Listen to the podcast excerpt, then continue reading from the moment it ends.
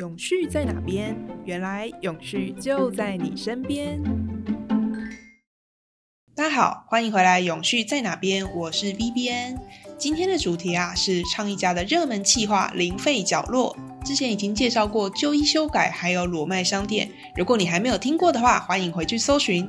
已经听过的听众，有没有开始关注到你身边周围也在推动零废或是循环利用的店家或团队呢？这一集我们要介绍的团队关注的议题就是你家的家电。家中啊，通常有各式各样的小型家电，便宜容易取得，坏掉或是不能用就会被丢掉。例如啊，家中的电风扇、吹风机，有些其实用了很久，然后外观保持的也还不错，可是当它故障的时候，大家是不是也会陷入那种我应该直接买新的，还是要想办法维修的两难？更重要的是，你还不知道去哪里修嘞。而有一个团队啊，它藏身在台北市万华南机场，叫做小家电维修所的团队，提供民众以维修替代丢弃的新选择。他们几乎每个月都会在这个义马村的空间内进行维修活动。发起人之一的黄子燕受访时就表示啊，其实很多小家电只要换换零件，稍微检修，就有机会重获新生。他们也希望透过维修推广爱物惜物以及实践循环经济的精神呢。大家会不会蛮好奇，这个小家电维修所的成员都是谁啊？是一些很资深的技职工作者、维修人员吗？诶，其实不是哦。他们是一群平均年龄只有三十岁的热血年轻人。团队成立六年以来，已经大概有十二名成员，把维修当做治病的概念在做推广。像是身为万华人的黄子燕啊，当初就是因为看到南基拌饭这个团队在万华努力生根做社区营造。重新点燃了他大学时期已经有参加过社团到偏乡进行维修服务的热情，因此啊，才会开始找妹妹黄子云以及同学王艺人，在工作之余花些时间在社区的空间里帮忙更多民众维修小家电。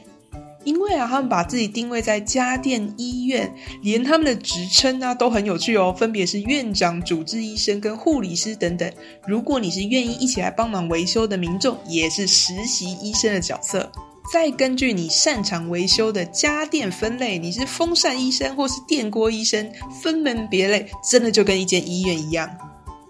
那为什么会有这么有趣的联想跟推广的方式呢？发起人之一的黄子云，他的角色是护理师，他就分享到说，就像我们生病的时候会去看医生，如果把家电生病了也可以看医生的概念推广出去，民众就会比较觉得说，修家电不是一件很难的事情，而是非常自然的观念。不过听到这里，你会不会有点好奇，真的有这么多报废的电器需要修吗？其实啊，根据环保署的统计，二零二一年台湾总共就报废了超过七十四万公斤的电风扇哦。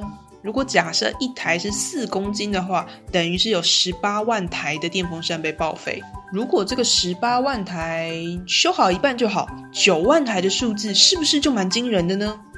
作为这些家电医院院长的王艺仁，他就说。根据他们自己小家电维修所的经验统计，有四成的故障根本不用换零件呢，就只是人为操作的习惯，甚至是把它清洁一下就可以再次运转。哇，要是你家也曾经有以为故障，然后只好丢弃重新花钱买的家电，听到这里会不会觉得很哦？早知道就来试试看了呢？像电风扇或吹风机，挑一下牌子的话，也是要花上几千块的呢。小家电维修所团队成员就表示哦，其实他们常常会在维修过程跟送修者聊天，哎，你是怎么使用的啊？你平常在家里会怎么放置它？然后建议民众改变它的使用习惯，避免呢这些家电回到家之后又在旧疾复发。例如说，如果看到电线折弯断掉，就有可能是你使用习惯不良，被其他的家具压到导致的。听众啊，要是刚好人在家里，可以趁机检查一下你家的家电都是怎么样对待他们的。成军六年以来的小家电维修所啊，他们就分享啊，其实已经举办超过六十六场次的维修活动，维修超过上千件的小家电，算起来啊，减少超过了将近两千五百公斤的废弃物，跟将近三万公斤的二氧化碳排放量呢。这个在万华在地的维修基地啊，有越来越多民众前来拜访，他们会问说这个东西可不可以修？那我可不可以当志工？有没有什么课程经验可以参与分享？感受到这股热情啊，小家电维修所也非常积极，带着他们的工具，持续前往其他社区据点，希望能够推广跟分享他们的维修经验。小家电维修所的成员超级用心哦，他们把这六年来累积的民众维修品相，为什么会维修，有哪些厂牌跟型号等等的资料，都已经特别整理出一套病例资料库。透过这些数据啊，他们就可以知道说哪一些厂牌、哪一些零件比较常更换。还可以追踪后续的维修成果。团队就表示啊，他们希望透过这些数据，可以告诉电器制造公司产品要怎么改良，做出更好的产品。也太热心了吧！B 边自己如果是在电器厂商工作的话，会超想去那边当志工的。你可以得到非常多第一手民众的资料呢。像这份资料库啊，它就有统计出民众最常维修的生活家电是电风扇和电暖器；厨房用品的话，则是加热的锅具。影音娱乐用品则是收录音机，而最常被维修的家电之一电锅，资料已经多到可以整理出一份电锅故障排除与维修指南。如果你上他们家的官网啊，就可以透过它的这个指引，像是电锅指示灯是否会亮啊，还可以加热吗？还可以保温吗？一步一步的分析，帮助你在家自己就可以先检测维修你的电锅。他们这份维修指引啊，除了服务那些可能不住在万华附近的居民，更重要的是一些国外的留学生。如果坏掉的话，很难找到人来修，至少可以透过他们的指引，一步一步的去做调整，知道可以买什么零件来替换。我团队成员还分享啊，在这里帮忙，除了把家电修好的成就感之外，更多的是可以透过人与人的互动，去了解物品身上的故事。例如，以前小家电维修所多半都是收一些小小容易搬运的家电，竟然有位小姐尝试搬了一台又大又重的除湿机，让他们成员们非常的烦恼啊！哎，这要怎么弄啊？但因为那位小姐分享，这台除湿机啊已经有六十岁了，是那个小姐的爸爸送给她妈妈的的定情礼物，意义很重大。真的希望能够继续好好的用下去，因此团队也卯足全力。幸运的是，那台除湿机也被修好运转，让送修者非常的开心。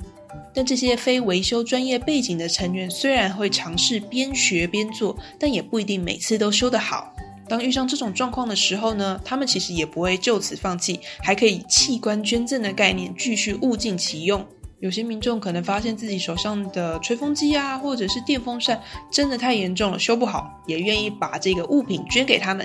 未来如果有另一个民众刚好拿了同一个牌子的吹风机来维修，就可以把零件再次使用，帮助下一个人的物件继续延续生命了。诶，说到这里，你是不是已经开始在回想那些放在家中角落仓库，好像有点不太能用、故障故障，更但又舍不得丢的家电？说不定可以搬出来找这些家电医生，让他重获新生呢？或你本身呢，其实也有一些维修专业，对于维修有一些热情，想要当志工帮忙更多人的话，欢迎都去搜寻小家电维修所，跟他们做联络哦。